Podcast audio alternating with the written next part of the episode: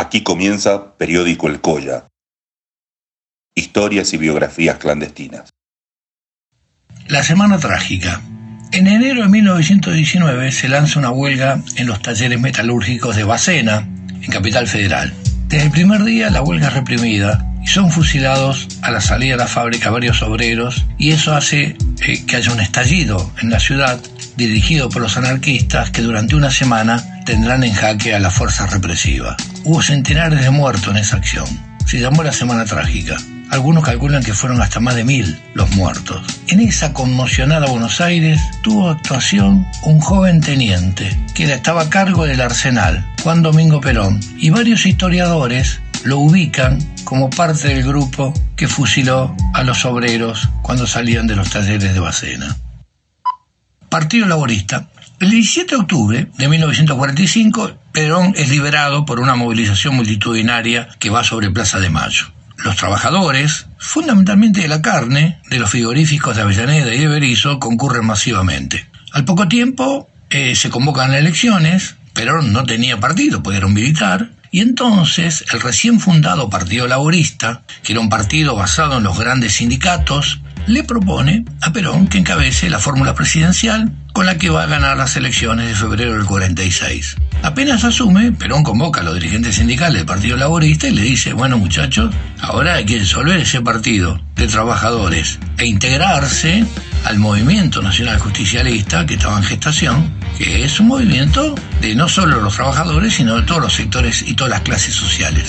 Cipriano Reyes, que fue uno de los gestores del 17 de octubre y que era dirigente de la carne de Berizo, se niega y va preso.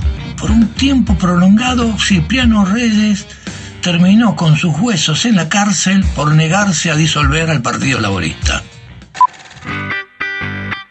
Periódico El Goya. Ailín Pacarín, Ailín Punchau, Ailín Zuca, Ailín Chisi, Aymananya Casar.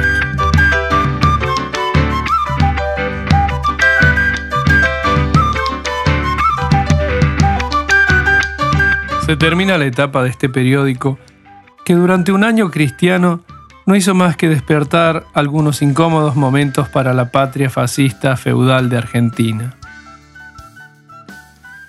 Para Jacobo Regem, el año nuevo lo estamos cursando.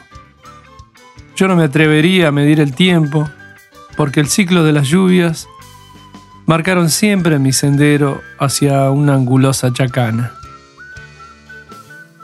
En este ciclo de la papa, quiero entender que podría ser lo que llaman temporadas o sesiones de trabajo. Así que luego de cavar la tierra, pudimos cosechar poemas y personajes que me ayudaron a conocer los Andes de mi Salta querida.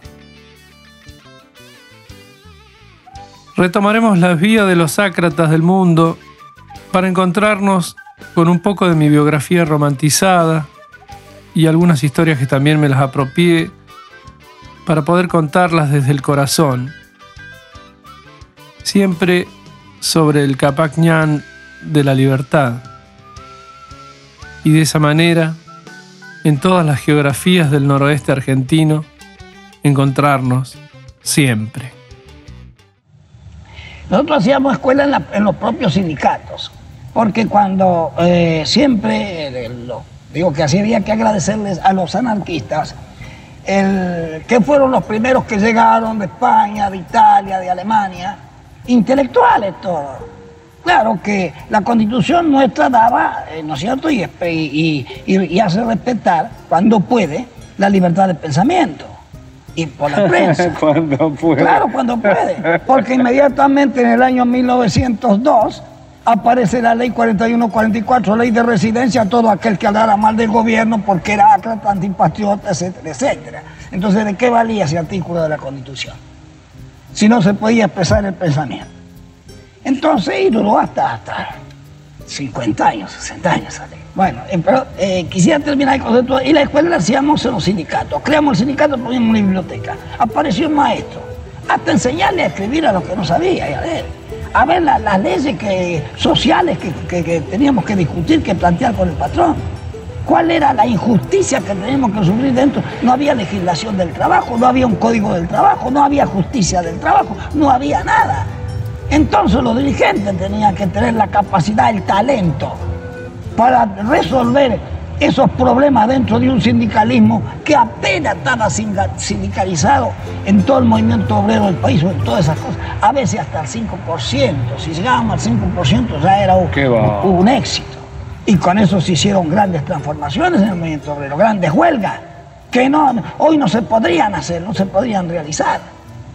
¿Y solamente con qué? Con la capacidad, porque había capacidad en el dirigente obrero para conducir una huelga como la de Patagonia, la Semana Trágica de enero, el 17, en el año 17, y muchas otras huelgas después contra las propias dictaduras de, de, de, Uriburo en el año 35, 36. Ahora eso da por tierra el alpargata, sí, libros no, ¿eh? por completo, ¿no? Claro, y es claro, ¿cómo no va a dar por tierra si eso es un invento de los, de los contrarios, de esos, de esos burguesotes que se creen que las universidades son de ellos, que la cultura son de ellos? Porque como tienen la riqueza en su mano y pueden mandar con la riqueza y fabricar lo que quieren con esa riqueza, incluso hasta la esclavitud, entonces no indicaron aquello de alpargatas, sí, libros, no, señor. Si en cada sindicato había una biblioteca y cuando este, entraban las cosas un poquito así ajustadas en el sindicalismo, eh, que había inquietud, bueno, entraban los cosacos hasta caballos, nos quemaban la biblioteca en el patio, nos quemaban los libros. ¿Por qué? Ah, porque eran libros de estos revoltosos, anarco, acra.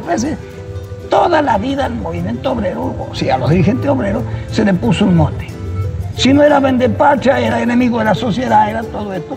Y entonces el movimiento obrero fue soportando tremendamente, y la sigue soportando hoy en día también. Porque si bien hoy el país está mal, el, que está más mal de todo es el movimiento obrero.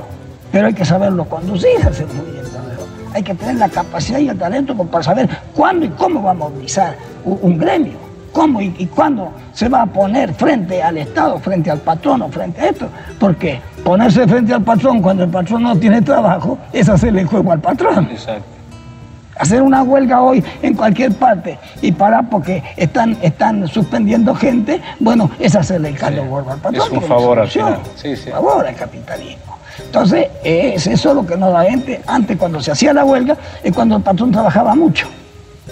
Porque el patrón tenía que cumplir y entonces tenía que pagar lo que le pedían. Claro, y podía hacerlo. Y podía hacerlo.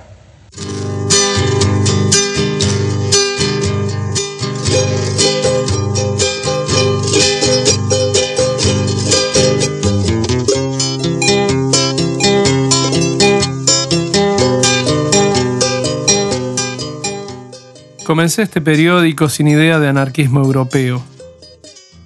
Aún así, sigo sin idea de anarquismo europeo. Ni cómo editar las sensaciones del vértigo que da caminar en el altiplano. Esos sonidos americanos de auténticos obreros justicieros, luchadores, huelguistas, contradictadores y eternos feudos provinciales había oído hablar un par de veces de Bakunin, también de los anarcos locales como Osvaldo Bayer o Simón Radovitsky, Wilkens y otros más. Ninguno me llamó a profundizar, a conocer más de ellos. Más aún, habiendo tenido un tío en el sindicato de panaderos de Buenos Aires. Para mí, anarquista es Juana Huerma, o Alejandro Agüerma, un tipo que habla macanas todo el tiempo riendo de sí mismo. Riera Panadero, el Cuchi, Tomás Soria, e incluso el compañero de la puna Saturnino de Cobres. No es que él sea de Cobres, sino que es una localidad cercana al salar de Salinas Grandes. Y esos fueron mis referentes de anarquismo. También conocía a algunos judíos de ideas avanzadas, como el que ya nombré, Jacobo Regen, que cuando me dio el mate cocido en Quijano me decía que él era un ángel. O Samuel Skolnick, orando todo aquello en virtud de lo cual un individuo pertenece a un grupo es vil. El orden social de Walter Adet, allanando las imprentas del árbol muerto, Proudhon, Kropotkin y otros estaban tan lejos de mis cerros, tanto que el miedo a naufragar en los académicos de la FAR o de la FORA hizo que nunca me interesara agruparme. Pero al otro lado del mar, la vida me tenía un amigo preparado para llevarme hasta Socompa, Edgardo Diz. Él fue quien me acercó la cartografía hacia una aproximación al periódico El Colla. Un estudio que sigo leyendo y fui pegando de atrás para adelante en estos audios que adorné con los amigos de la bohemia salteña de, de la década del 60. Periódico El Colla. Sí, eh, bueno, el, el INSER era una institución tan grande antes, ¿no es cierto? Que ibas a ver arriba de los trenes de carga, arriba de los cosas, a todo el país. ¿Por qué. Crotos? Croto porque el gobernador de la provincia de Buenos Aires, que se llamaba Croto, este, cuando eh, la gente tenía que eh, salir afuera a trabajar, porque antes la, emigración era de la ciudad al campo, ahora es del campo a la ciudad, por eso tenemos el país vacío, por esa inversión, ¿no es cierto? Lo inverso de aquella época.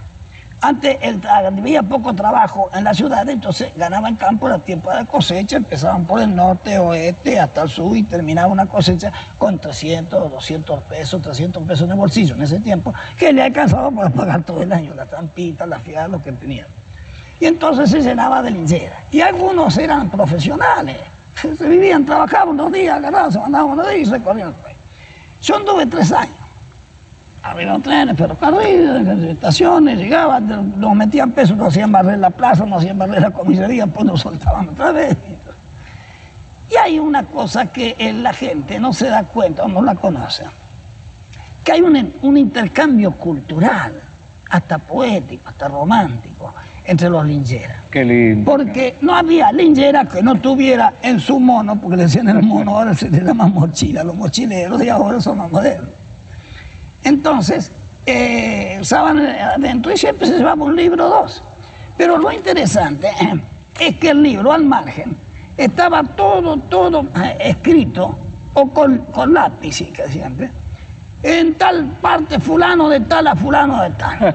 Nosotros íbamos caminando para aquel lado y nos encontramos en el puente Guerrero ahí entre Lezama y Guerrero y Castelli. Hay un puente al río Salado. Entonces vamos pasando por sobre la vía y abajo nos llaman de tardecito, "Eh, compañero, bájese, venga, uno más. tome". Nos bajamos. Había un muchacho ah, joven lavando la ropa, tendiendo la camiseta de un alambrado. Y un señor, larga, de melena, que después supe el nombre, se llamaba eh, González, era, me acuerdo. Y entonces, Seguimundo González. Y había, había venido de Chile, había pasado de Chile. Y entonces este, me dice, amigo, ¿tienen libro? Compañeros, ¿llevan libro? eh?". Sí, cómo no. Y yo tenía un libro de poesía de José Santos Chocano, de gran poeta peruano que lo asesinaron también. Este, que me lo había dado un chileno. Un chileno que había, que había pasado, había andado, había recorrido toda este, Latinoamérica, todo, andaba, por el Caribe. Y se había venido con este libro y, yo se lo cambié por otro que tenía. Entonces yo, vea, yo tengo aquí Ira Santa de Santo Chocano. Bueno, cambiamos. Y él me da a mí un, un tomo grande de la obra de Máximo Gorki, este, la, paz, la guerra y la paz. Entonces, Mi Dios, qué canje. Sí, unos canjes, ¿vale? Y se canjeaban libros así. sí. Y ahí, y ahí pone, ahí abajo el puente de Guerrero, tal, sí, de, de, de Cipriano Reyes al señor González. Y el otro, de, de, de Coso González a Cipriano Reyes, bajo el banco de tal fecha. Así que eso era un, un mostrario, era una- un índice de cuánto había recorrido ese libro. Qué maravilla. Y había libros que habían venido del Paraguay, de Chile, de todas partes que se canjeaban, los lincheros de acá los llevaban para allá. Bueno, este hombre cuando terminó la tardecita, dice, bueno, nosotros vamos a seguir, dice, para tres que viene la cosecha. Y bueno, nosotros nos quedamos acá, dormimos bajo el puente, después vamos a salir mañana temprano. Pero cuando sube, ya era hacía calor, porque ya era la cosecha de trigo que se hacía en aquella, toda esa zona cosecha de trigo. Y yo subo así, lo veo así cuando va por arriba de, de- del coso, que parecía un Cristo, porque te- los ninjeras usan un palito, un pal- ¿Para qué. ¿Para qué era el, para qué se llevaba eso? Y la vara era como un báculo que eh, iba, porque para los perros, porque por ahí salían los perros, por ahí, por ahí. Y entonces para Es cierto, facha de apóstol. y un facha, Sí, sí, sí. un sombrero, el pelo así, lo veo que el aire le movía. Y la vía que a lo lejos se pendeaba así. Y me viene la idea, me quedó. Resulta que yo después de varios años, estoy en Necochea, eso fue así por el año 26.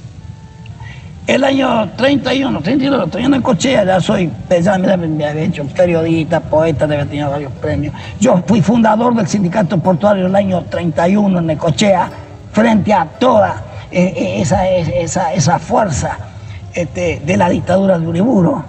Y frente a la ametralladora y a la policía, hablamos, hablamos, hicimos el discurso y ganamos la huelga, hicimos sindicato. En Necochea el año 1931. Bueno, entonces, eh, yo estoy, tengo un diario, soy director del Popular, me dan un diario director porque escribía, lo escribía en todos los diarios que habían en el pueblo. Y por ahí me llaman, señor, quiere ser director del diario, y yo casi me caigo de espalda. bueno, así que así me todo hecho de impedimento, empezamos a trabajar. Y me acordé de Lingera, de, de- de don Segimundo González, pensando así, hablando, y entonces le hice una poesía, le hice un verso. Y lo- los, los, los lingeras son como gente olvidada, ¿no es cierto? Son, son como los diógenes modernos. Y entonces le puse el lingera. Y dice, va marchando en silencio y sombrío cual si fuera una bestia de carga, que llevara en su lomo encorvado su techo flexible, su abrigo y su cama. Va dejando en el tosco camino la huella que marca su firme pisada, como deja la seña del casco, la tímida bestia que vive acosada del hambre y el frío y busca sin tregua abrigo y reparo debajo una planta. Lleva un báculo tosco en su diestra que golpea el compás de su marcha, mientras besa la, brisa- ligera, su suave melena rizada que saliendo del sucio chambergo flota al aire cual copo de gasa. Se parece en su triste figura a un atlante que lleva a su espalda la miseria del mundo que vive. Un mundo pesado, sin sueños, sin ansias. Es un pobre lingera que ambula sin hogar, sin amigos, sin patria, ya cruzando los montes y ríos, ya errabundo a través de la pampa, como un hijo olvidado y sin nombre, como un hombre que sufre y se calla. Y hoy, errante, mendigo y sin techo, va causando estupor, desconfianza, cuando el sol agoniza solemne, reflejando en su luz la distancia, y el camino serpea a lo lejos como enorme reptil que se arrastra. Es un Cristo moderno que ambula con el viejo madero a su espalda. La visión angustiada del pueblo que anhela, que busca, que quiere, alzando su nueva bandera cristiana, un mundo mejor para todos los seres de todas las tierras, de todas las razas, que detesta los odios, la infamia de ese mundo extraviado que gime sin justicia, sin fe ni esperanza. Y prosigue su triste camino, reanudando su incógnita marcha, soportando su mundo pesado, cual si fuera una bestia de carga, pareciendo al traluz del ocaso. Peregrina visión ultrahumana, que es el gran nazareno que vuelve, que es el Hijo del Hombre que avanza. Qué precioso. Gracias, Cipriano. Gracias a ti. Permiso.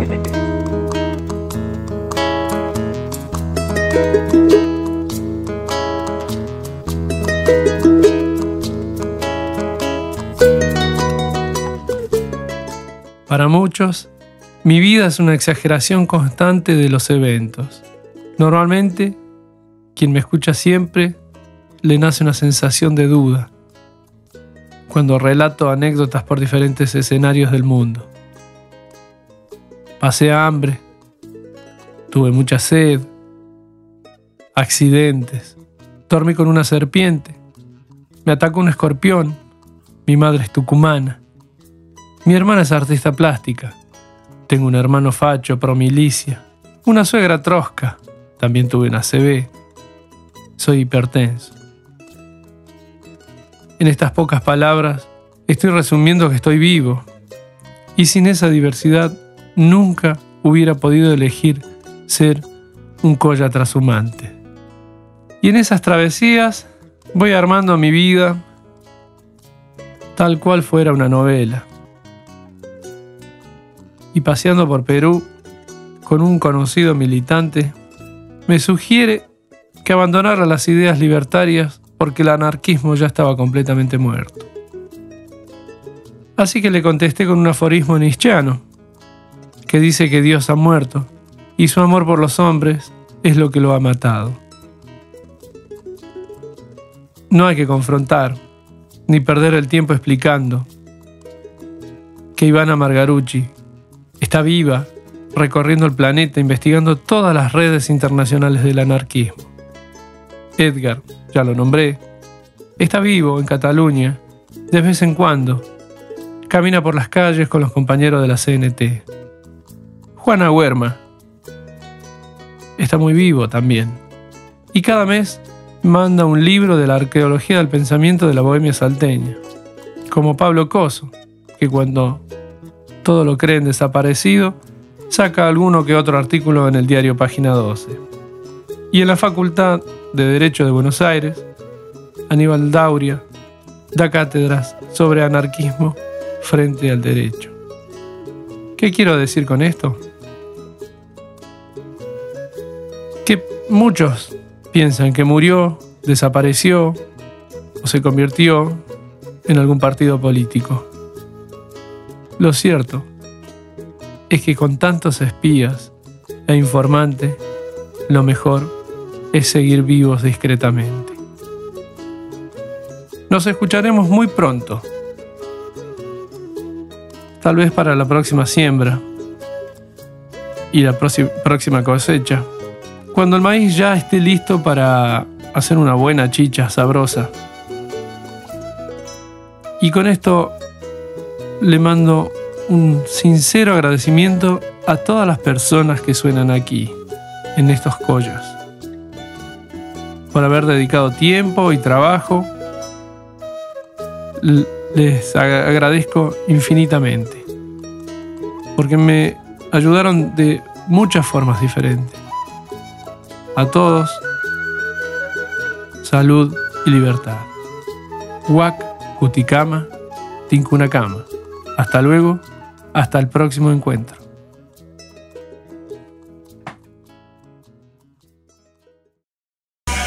¿y ustedes quiénes son? ¡Los pueblos originarios! ¡Originales, no originarios! ¿Nunca me entienden en esa murga? Llegamos al carnaval para defender la tierra. Llegamos al carnaval, hoy América despierta. Pueblos originarios que se juntaron para luchar contra los dictadores evangelistas de Donald Trump. Este es nuestro lugar y tenemos que cuidarlo. Nadie nos podrá callar, suena fuerte nuestro canto. Somos la patria grande y ahora nadie nos va a parar. Entre todas y todos el continente resistirá.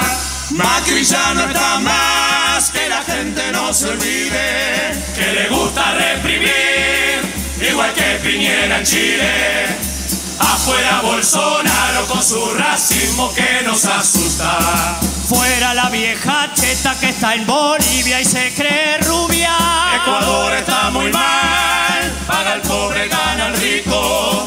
Colombia se despertó, mandan milicos. Vemos que la derecha vino por todo una vez más. Y hasta no conseguirlo queda muy claro, no va a parar. Algo que no entendemos que le ha pasado al Uruguay. porque se han olvidado de las miserias y hoy son gobierno una vez más.